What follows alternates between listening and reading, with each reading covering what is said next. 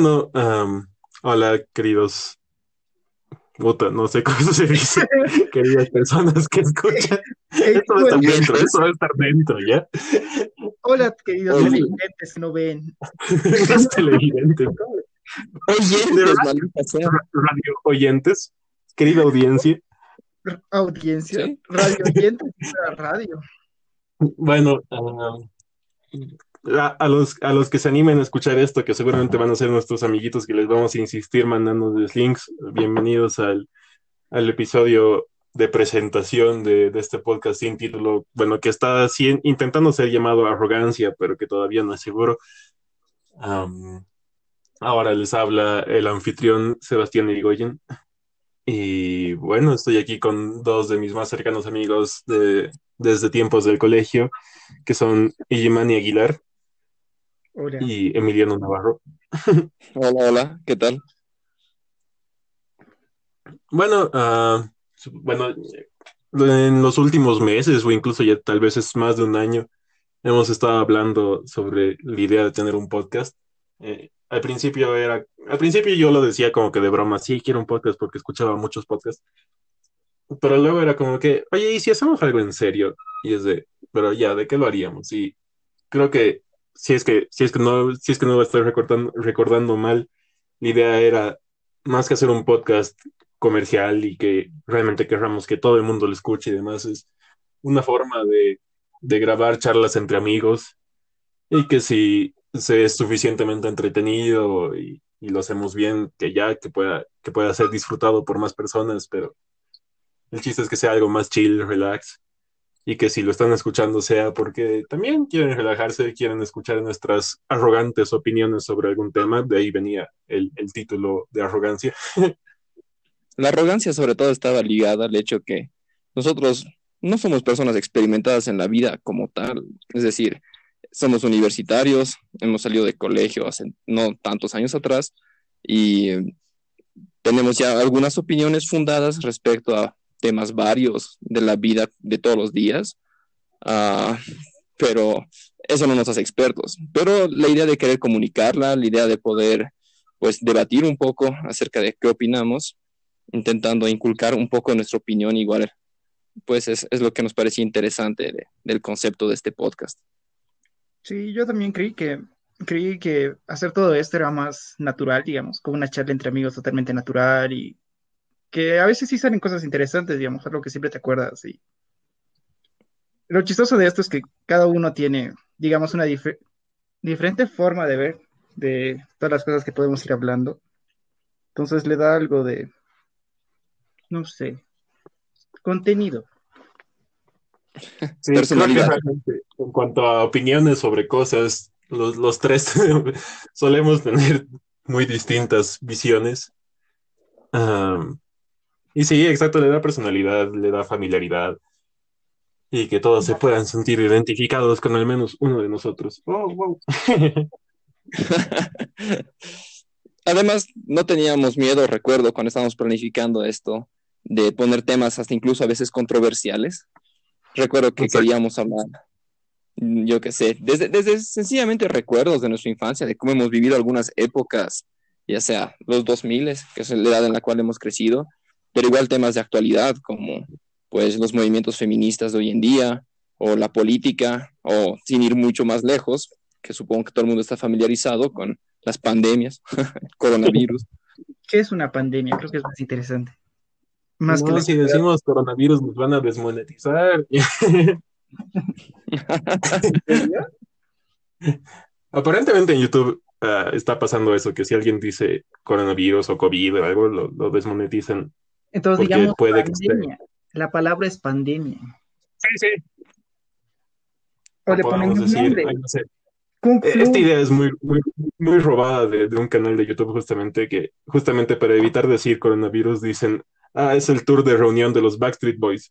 Nunca sabes si es que sales a la calle, te pueden dar un, un, un boleto al concierto. No. No entendí. Bueno, que como los bolivianos, típicamente World Tour, World Tour, o yo que sé, Tour por Sudamérica, Sudamérica es todo lo que rodea a Bolivia, pero sin pasar jamás, pues. Pero esta vez sí. Sí, efectivamente, es- este World Tour sí llegó hasta nosotros por una vez. Pero bueno, sí, el chiste es hablar de todas estas cosas, de divertirnos, de, de experimentar de qué podemos hablar, qué, qué temas podemos abordar, cómo lo hacemos. Obviamente sería interesante igual invitar a algunos otros amigos de vez en cuando a algunos capítulos. Y eso, tampoco, tampoco es que lo hayamos planeado demasiado. Pues Y no. Seguramente sonamos muy improfesionales ahorita, pero justamente no es que queremos hacer algo profesional, sino algo más divertido y, y ver qué pasa. Sí. Bueno, Mm, ya. yo creo que para continuar un poco con la presentación, tal vez podríamos, para dar un poco más de contexto a lo que va a seguir en los siguientes capítulos, hablar un poco de, pues, de qué ¿Qué es un medio podcast? salimos, qué es un podcast. Yo quería hablar más bien de qué clase de educación hemos recibido, que creo que es importante en cuanto a cómo se nos han formado las opiniones. Directo Sí, a la es verdad, y en qué estamos ahora también es importante.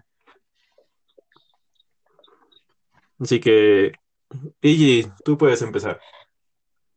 Bueno, eh, bueno, ya, ya me presentaron, soy Jiménez Aguilar, eh, soy estudiante de Ciencias Políticas, ya voy tres años estudiando, creo. Al igual que mis amigos, me, me gradué de un colegio francés, o sea que recibí una educación francesa, lo que quiera que eso diga. Mm, ir mucho más lejos, creo que eso es todo. Soy bastante joven y no he hecho nada con mi vida, o bastante viejo y no he hecho nada con mi vida.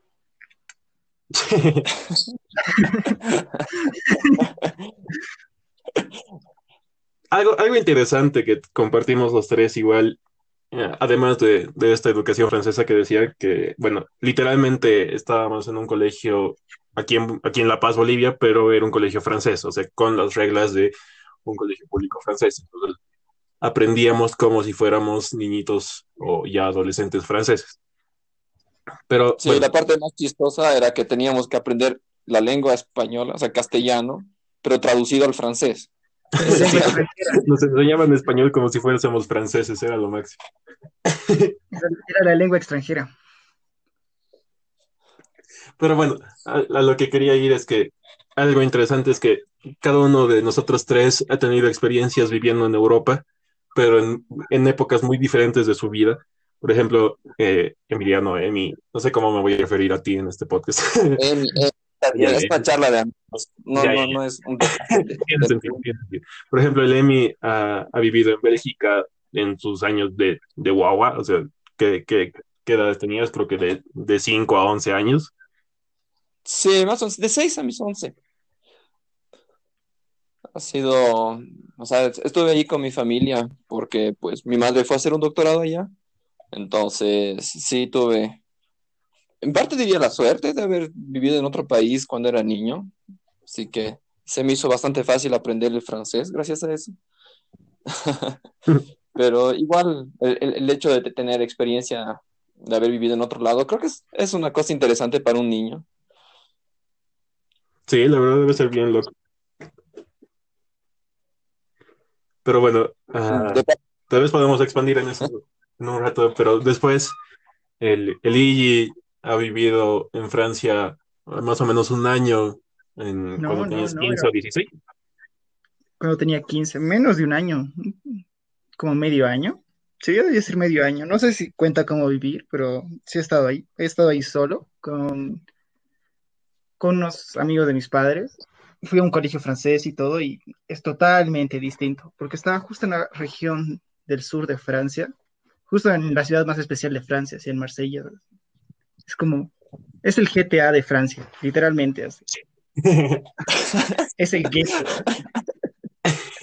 es tan diverso, así, te, te juro, así, no, no es como el estereotipo de Estados Unidos, así, la mafia italiana, no, no, allá es la, la mafia marroquí, no sé, es, es muy distinto, pero es, es otro mundo, no sé si contaba cómo vivir, pero sí te cambia, te cambia cómo ves todo, sobre No, todo sí. esa edad, era todo un- Sí, justamente. Es, o sea, se me hace que cuando eres guagua, cuando eres adolescente, pero ya pasando a ser joven adulto, es, es bien, bien guaso esa experiencia. Sí, sí, pero lo tuyo ya ha sido más grande. Dale, babas. Sí, sí, y, y después yo, ya, ya habiendo terminado el cole, ah, otro, otro de los beneficios de haber estado en un colegio francés es que teníamos un título de bachiller francés, por ende teníamos la opción de, de postular a cualquier universidad francesa sin tener que hacer líos de convalidación ni nada de ese estilo. Y bueno, ah, yo terminé yendo a estudiar biología, que bueno, es lo que estoy estudiando también ahora, a Lyon, eh, que es también una ciudad en Francia, casi, o sea, es, es- bordea muy fuertemente la, la, la frontera con Suiza y con Italia. Uy, me van a disculpar. Y- Le pones un sonido. Un efecto. ¿Cómo es que no estás durmiendo con el World Tour de los Backstreet Boys? Y, y eso, llegué, o sea, lo, la ventaja que tuve, entre comillas, fue que varios de, de mis amigos, de hecho, justamente lo- los dos que están grabando conmigo, no, pero otros, varios de mis amigos del cole también fueron a estudiar a Francia y justamente como que nos pusimos en de acuerdo en ir a todos a Lyon. O sea, cada uno, no, no es que alguien sacrificó realmente haber tenido una buena educación por, por irse a Lyon. Creo que todo el mundo fue a hacer lo que realmente quería hacer y realmente tenía buenas oportunidades de hacerlo en Lyon. Y, con, y además del apoyo de tenernos en- entre amigos, ¿no? Pero bueno, vi- he vivido ahí un año. ah, pasé mi primer año de la universidad allá. Y ya por, por diferentes motivos, motivos personales, económicos y demás, ah, decidí volver nomás aquí a La Paz. Y creo que fue una muy buena decisión. Ya volviendo, me, me- me puse a estudiar biología aquí también desde cero y bueno, es, es lo que estoy haciendo ahora. Hmm, sí. Ah, bueno, ya creo que soy el único que no ha dicho que estoy estudiando todavía. Pues, am, pues yo estudio física. Ah, o sea, es literalmente la carrera al lado de la, la del Babas. Te puedo decir Babas, supongo, en el podcast, ¿no? Ah, no, al principio, Y, eh, eh, perdón, sigue, sigue. No, no, no, dale, ¿qué querías decir vos? No, iba a decir, sobre todo al principio, porque seguro, si es que más gente va a escuchar esto, aparte de nosotros, va a ser- van a ser amigos nuestros, entonces creo que no hay lío. ¿Qué? No hay lío, no hay lío. ¿Qué? Sí, sí, sí, por eso. Bueno, igual, o sea, efectivamente que mi contacto con, con la vida en Europa fue de niño, pero tuve la oportunidad de volver a ir ah, ya igual una vez habiendo terminado el colegio, justamente con Igimani viajamos a Alemania por solamente un par de semanas, ¿no? Y eh, claro que el, contraste se siente mucho más fuerte cuando uno ya está acostumbrado a la vida acá, porque no hay que mentirse que es bastante diferente la, la situación de pues un joven adulto aquí y uno allá.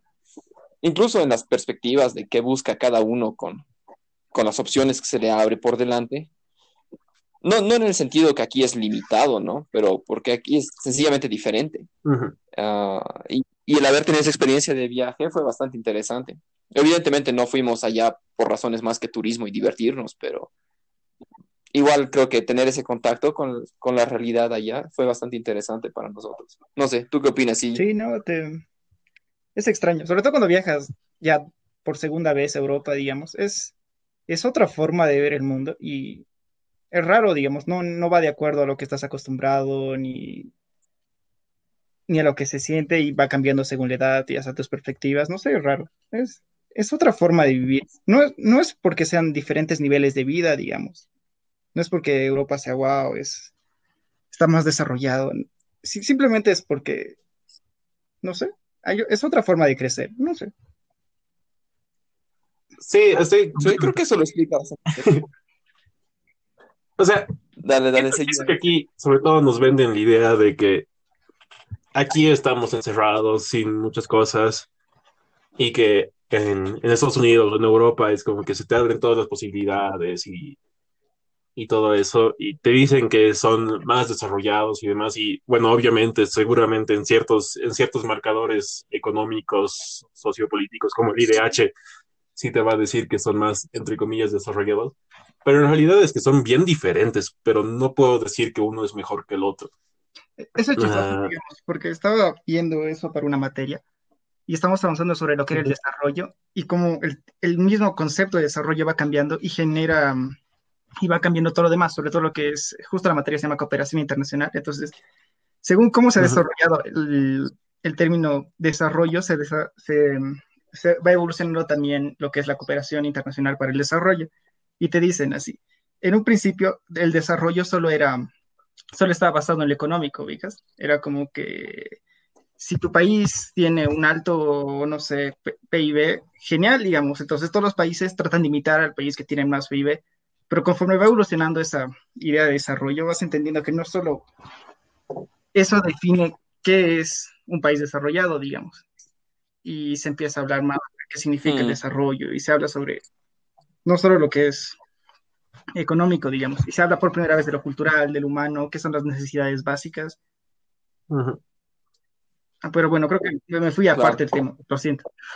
No, no importa. No, no, o sea, se supone que ese es el, chiste de esto. Pero de hecho, ah, eso es algo que también veo harto en mi carrera con, con todo el, con todo el, la, la idea del desarrollo sostenible, ¿no? Que justamente es lo que dices, o sea, es el desarrollo, el desarrollo sostenible se basa en tres pilares, que son el pilar económico, que efectivamente es el primero que hubo, después el pilar social, que, que es, el que, es el eh, del que has estado hablando ahorita, que incluye lo cultural y todo eso.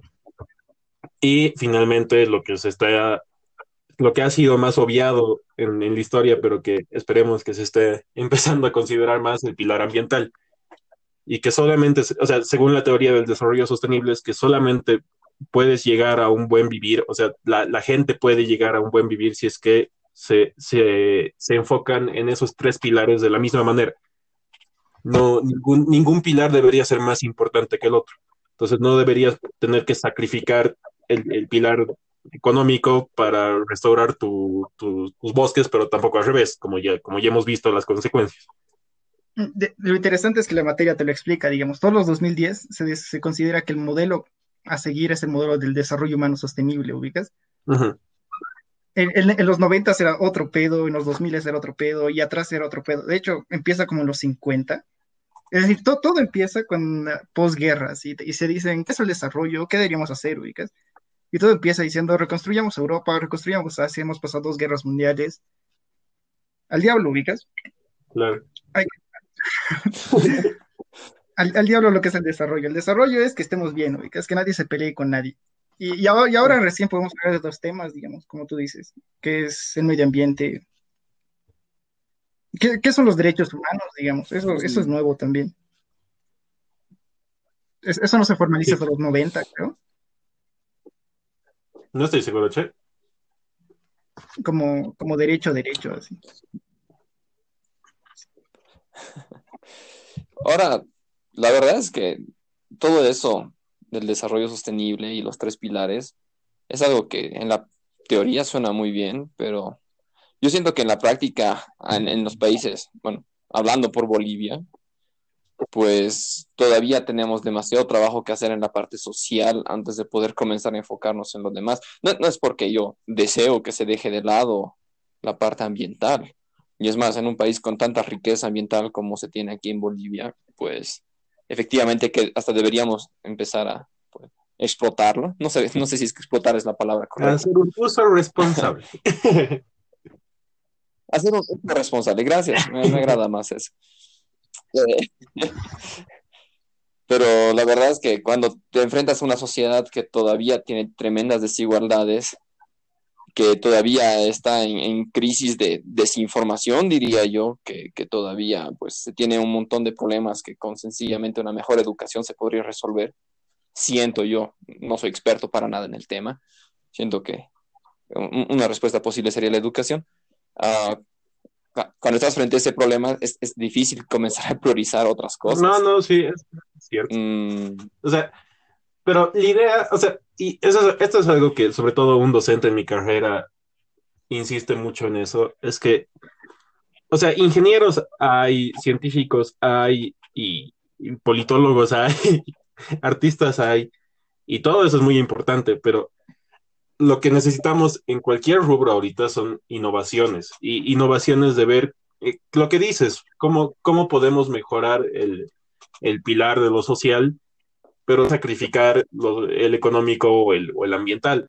Porque tal vez, tal vez directamente no hay opción, tal vez simplemente para, para intentar reparar eso haya que dañar un poco a los otros y después vemos qué hacer.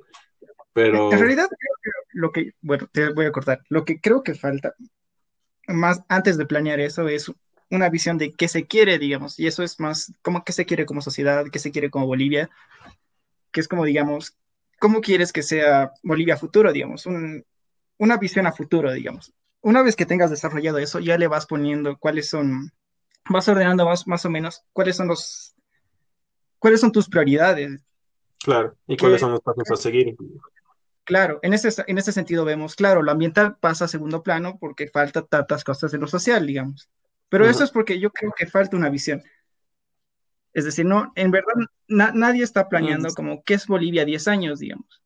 Ahorita la preocupación es cómo salgo de la pandemia, o pone un VIP, no sé si se puede decir pandemia. se puede decir lo que... ¿Cómo, qué va a pasar en las elecciones? Es, es, raro, digamos. Para la realidad boliviana es totalmente distinta, digamos. No, no es una visión de, ah, ¿qué, qué, qué va a ser Bolivia 10 años, digamos? Es como que está planeado esto y deberíamos ir esto, digamos. Que mm. muchos países tienen, digamos. Pero ahí, ¿quién toma la decisión de esa visión? ¿Los, los agentes políticos, las grandes empresas? Los, es una los partidos deberían tener eso, digamos. El más que ha estado aquí como que 10 años, tres gobiernos, sí son 10 años, ¿verdad? 14. 14 años, wow.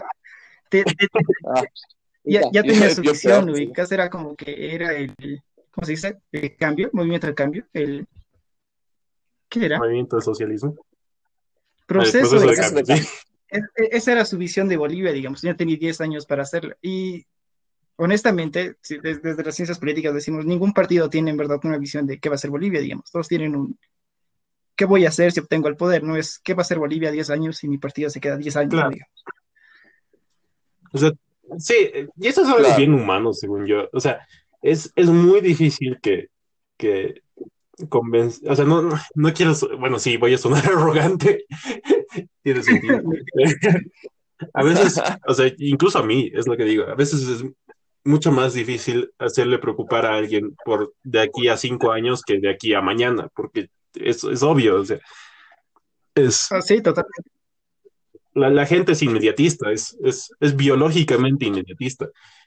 Entonces, es, es, muy difícil combatir esos, esos impulsos de, de, inmediatismo, justamente. De hecho, creo que eso tiene un nombre. Uh, ya estaba avanzando eso en otra materia, ya me olvidé. Pero es como que comportamiento, psicología del comportamiento o algo así. Y es como que vas avanzando ciertos, no sé cómo decirlo, eh, ciertas cosas irracionales del hombre, oigas. Es como que a esperar a mañana prefiero tener las cosas hoy. No sé, varias, varias pequeñas cosas así, ya no me acuerdo en este momento. Pero sí tiene sentido, digamos. La, la gente no mm. piensa tanto a futuro, digamos, piensa más a presente, digamos. Podría tener 50 bolivianos hoy o podría tener 100 bolivianos en 5 meses, digamos. ¿Qué prefiero?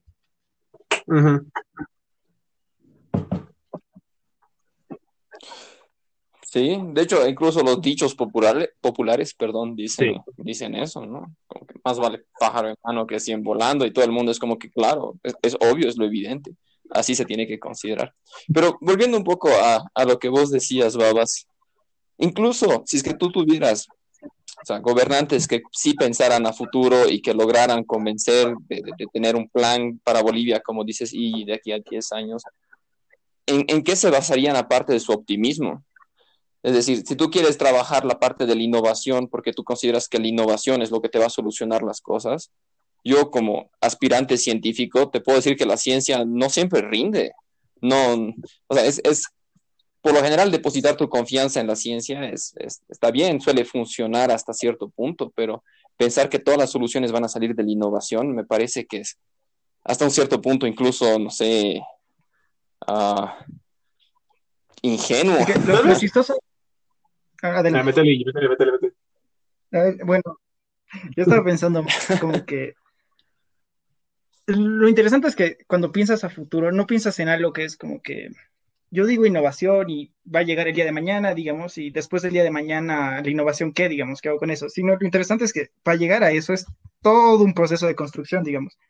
Y no sabemos si el resultado de, en este caso, innovación, es lo que necesitamos, digamos. Y creo que es parte normal que debería vivir cada gobierno, que es como que ver qué quiere y si falla en el intento está bien, digamos, es parte de aprender si sirve o no sirve para la realidad en la que vives.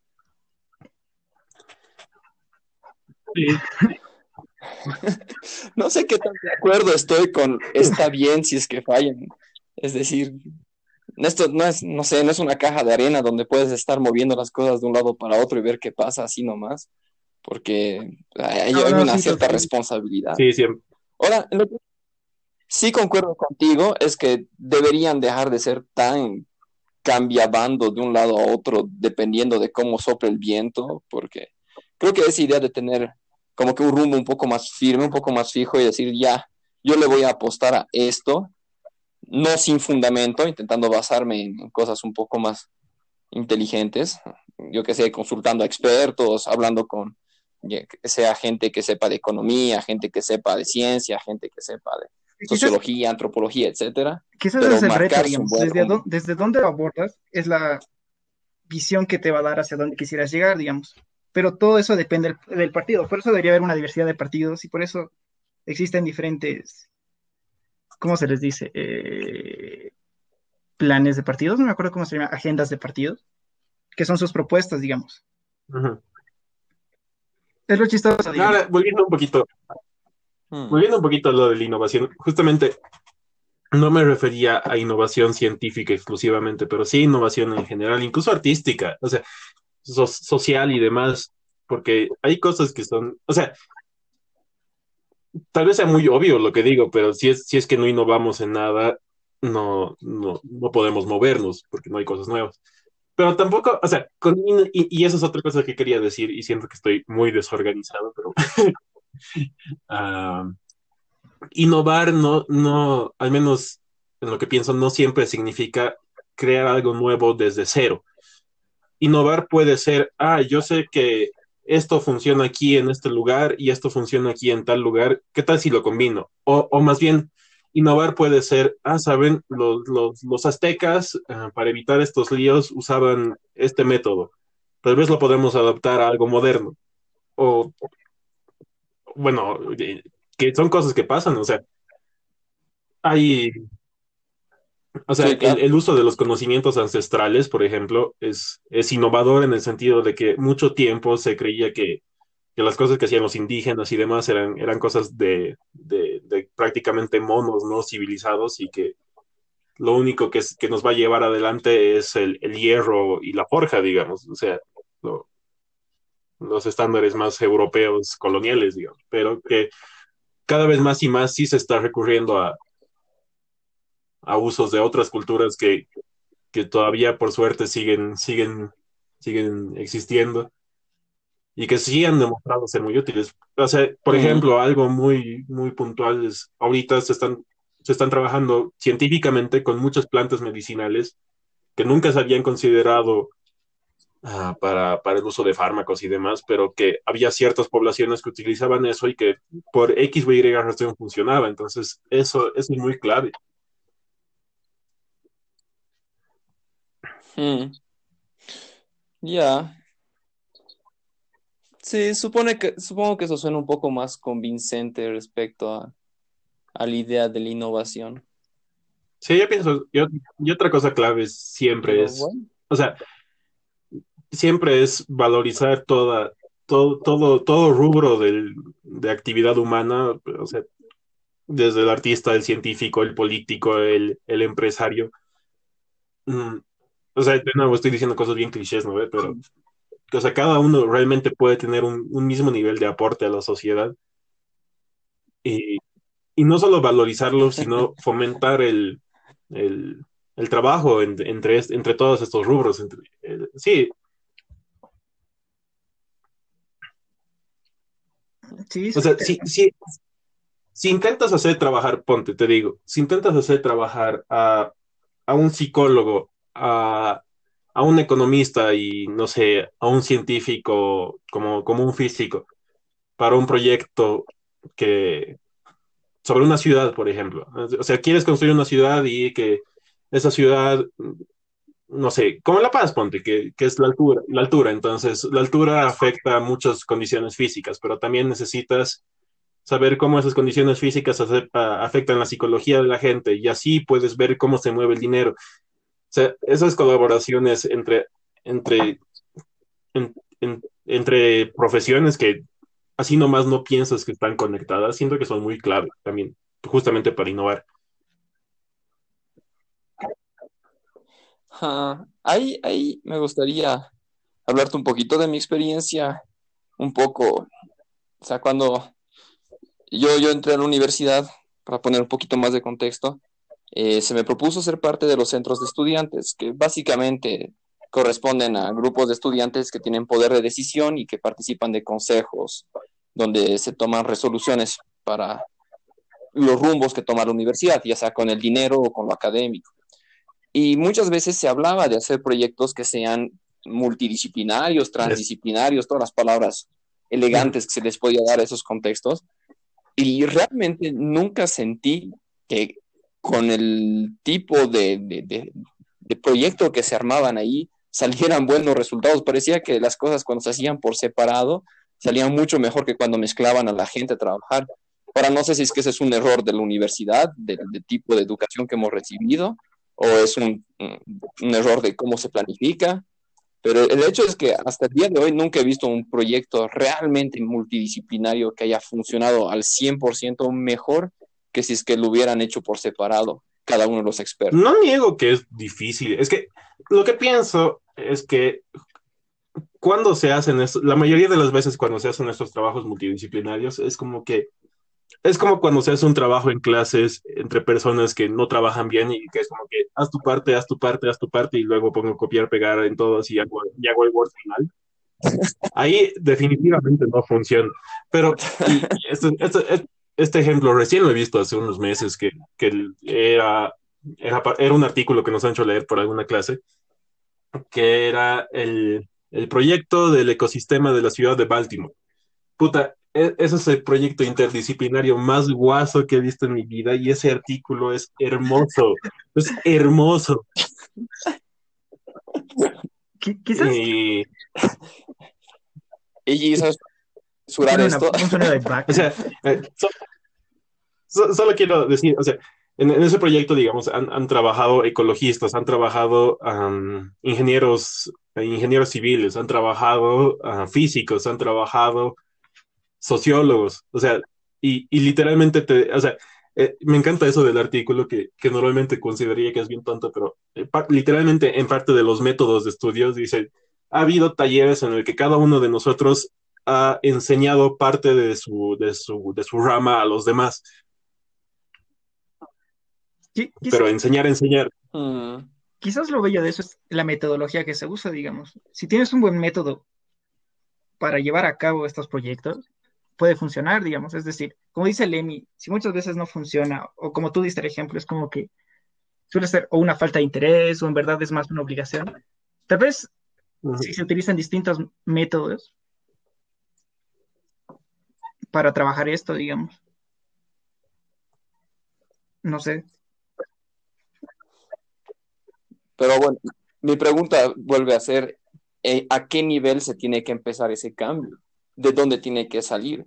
Tiene que venir de esas agendas políticas que dice el Imani de aquí a 10 años, de cuando planifiques Bolivia, dirás, sí, en mi visión de Bolivia, los profesionales trabajan en diferentes áreas, pero juntos.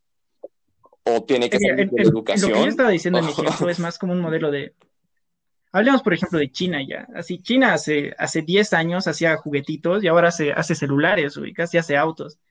Y es porque en 10 años ha dicho, voy a agarrar, voy a traer estas empresas, voy a hacer que me enseñen y yo mismo voy a mejorar mi sistema de educación para poder hacer cosas de mayor valor, digamos. Voy a poder hacer celulares y voy a poder hacer autos, pero necesito un tiempo, ubicas, y eso es una proyección. Y para eso armas todas las universidades y mejoras, mejor, mejoras las, las áreas de ingeniería, ubicas.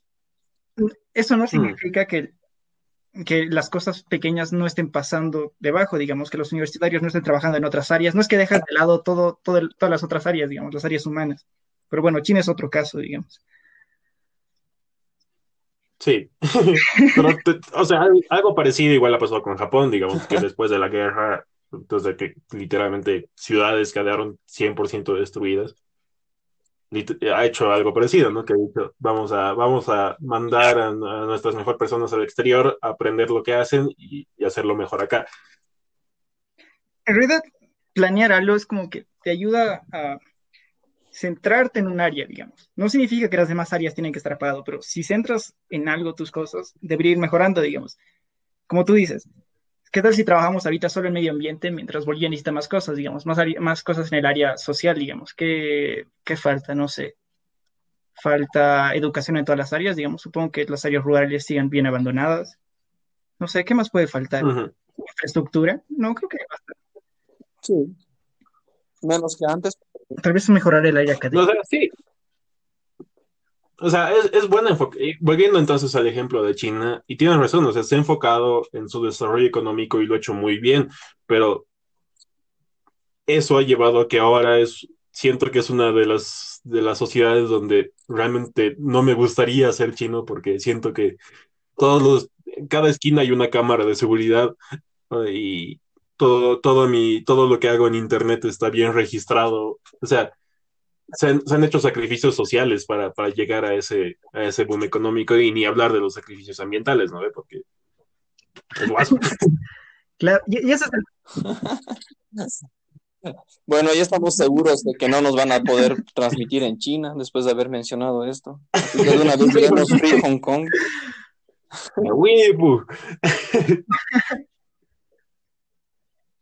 Otro mundo, otra realidad. Pero sí, eso es una forma rara de ver el mundo. Mm.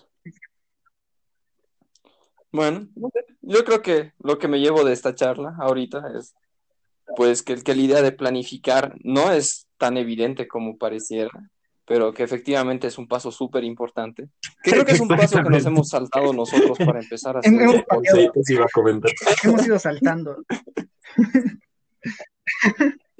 Bueno, sí y no, sí y no, porque toda buena, toda buena planificación necesita sí o sí una prueba piloto, según yo. Entonces, tal vez esto es nuestra base para planificar qué va a ser el podcast después y, y sobre todo qué nombre le vamos a poner. Sigue siendo un pendiente. ¿Cuál, era el tema? Pues ¿Por dónde empezamos? No, no, llegamos a desarrollo así Entonces... nomás. Empezamos presentándonos. Uy, la verdad, no sé. Estábamos hablando de que cada quien había vivido en un lugar, en, en algún momento de su vida, perdón, ah, en Europa. es como que. De alguna forma, ya. Claro, porque estamos hablando de que Europa es desarrollada y Bolivia no, pero eso no es. No, no cambia qué. O sea, decía, o sea, como, como yo lo había empezado, es que siempre nos venden la idea de que Europa o Estados Unidos son más desarrollados y que por ende son, entre comillas, mejores. Pero estando ahí te das cuenta que no es necesariamente mejor. Sí es bien diferente, pero no es que quiere decir que es mejor o no. Y luego tú has dicho, ah, sí, es que al principio solamente se enfocaban en el PIB. Ah, ya. es que es una, visión de... ya, ya empezó todo el mapa. Esto también entra con, con, pensamiento latinoamericano, digamos, que es como que los años 50, 60 es como que un momento desarrollista, digamos, es como que sí, hay que desarrollarnos porque hay que desarrollarnos, de ahí camino al progreso, porque el progreso es, es mejor para todos. Esa idea de, ubicas esa idea científica de que yo aprendo, mejoro, sigo aprendiendo y sigo aprendiendo y puedo seguir aprendiendo, porque es así, ubicas, es un proceso lineal, digamos. Y eh, lo chistoso es que. Más bien no sería cíclico. Exacto. bueno, Pero no, no funciona así para las realidades, sobre todo para lo social, digamos. No es como que los países se van desarrollando así nomás y que sigues y que vas siguiendo un, un modelo, así es como que sigue el modelo de Estados Unidos, deberíamos imitar eso. Es como que ha habido un montón de pensadores que han dicho, no, la, nuestra realidad es totalmente distinta, hay que abarcarla de otra forma. ¿Por qué nosotros no pensamos el desarrollo desde nuestra visión, digamos? ¿Qué, qué es para nosotros esto, digamos? Sí, es verdad. Y sobre todo, o sea, hasta ahora en todo caso, no, no hay ningún, ah, o, pueden corregirme si quieren, si, si saben algo, pero no hay ningún país ni ningún ejemplo de algo perfecto, digamos. O sea, puedes decirte, yo quiero parecerme a Estados Unidos, pero Estados Unidos tiene mil cosas malas. Puedo parecerme a Suiza, pero Suiza necesita igual ciertas cosas y también tiene cosas malas. Entonces, siento que si quieres llegar, o sea, la idea es mejorar, ¿no? O sea, siempre la idea es que, tu hijo viva mejor que, que, tú, o sea, que tu hijo tenga un mejor buen vivir que tú. Entonces, siento que si tu enfoque es irte a algo que sabes que tiene fallas, eh, de por sí está mal. O sea, puedes decirte, ya, pero después se van a solucionar. Pero pienso que es mucho, o sea, de nuevo, es mucho más fácil decirlo que hacerlo, ¿no? Pero tal vez es mejor aprovechar nuestro, nuestra posición, entre comillas, no desarrollada y empezar a construir algo que desde un inicio evite, o sea, no digo que sea perfecto, porque yo creo que siempre va a haber problemas, pero que ya conociendo los ejemplos de los otros lugares, podemos decir que el diseño inicial evite los, los, los grandes problemas de, de los países hmm. desarrollados. Claro, sí, pero quizás no es buscar como que un modelo de desarrollo, por así decirlo, sino un modelo en el que podamos acabar con los problemas que ya tenemos, digamos, cosas que no logramos solucionar, digamos, y sobre todo para las realidades latinoamericanas, así, que en el contexto social es, es otro mundo, digamos, sobre, todo por cómo nace Latinoamérica, por, sí, cómo nace Latinoamérica, digamos, qué, qué significa la diversidad cultural, digamos. Después viene la de clases, que es la que tiene todos los países. Son, son cosas que muchas veces son distintas a lo largo del mundo, digamos. E, en, Bolivia, ¿cuántas, cuántas, cuántos pequeños etnias tenemos? No me acuerdo cómo se dice. Pequeñas etnias. Por la forma más y poco apropiada de decirla. Perdón, es que he estado leyendo otras pajas. Eh, eh, eh, perdón, perdón, televidentes. Televidentes que no ven. La mejor prueba. Bueno, creo que creo que esta ha sido una prueba relativamente exitosa. En todo caso, a mí me gustó esta charla. Sí, la verdad, yo igual me pasé bien. o sea, como les dije antes.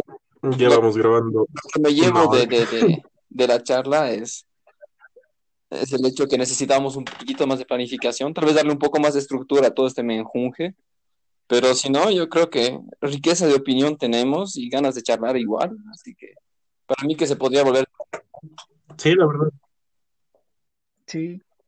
Extrañaba hablar.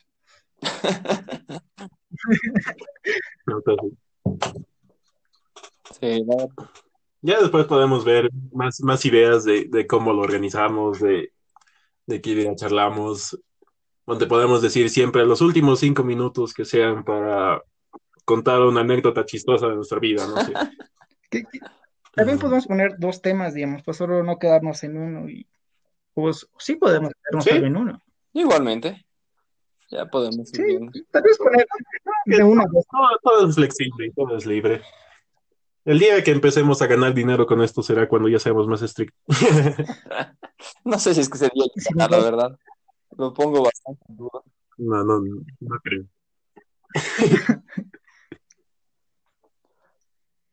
Pero bueno, no sé si quieren añadir algo más o... ¿No? Una anécdota graciosa. Oye, anécdota graciosa.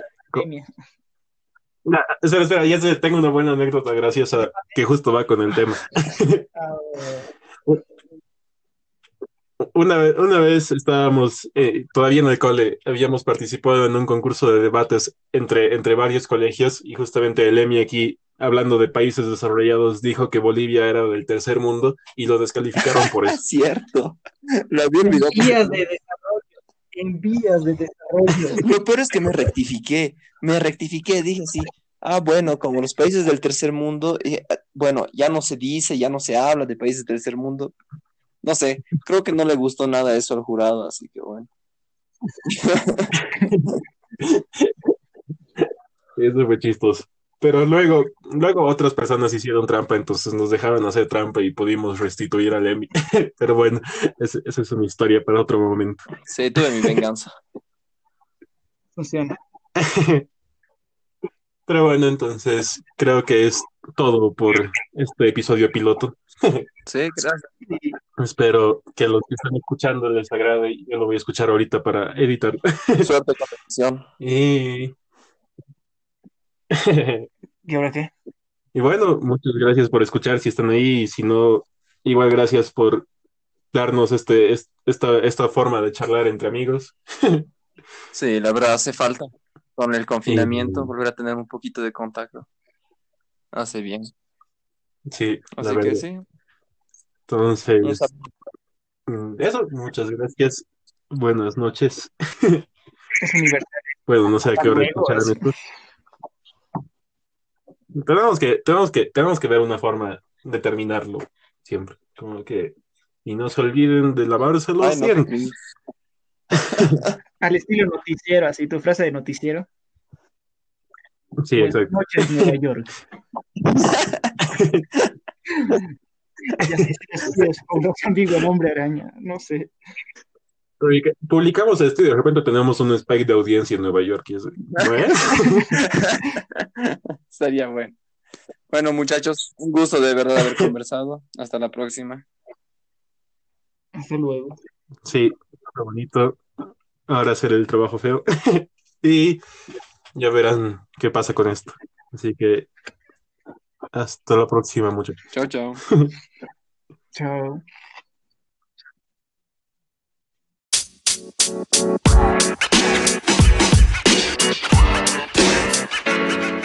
man. You know, man. You know, man.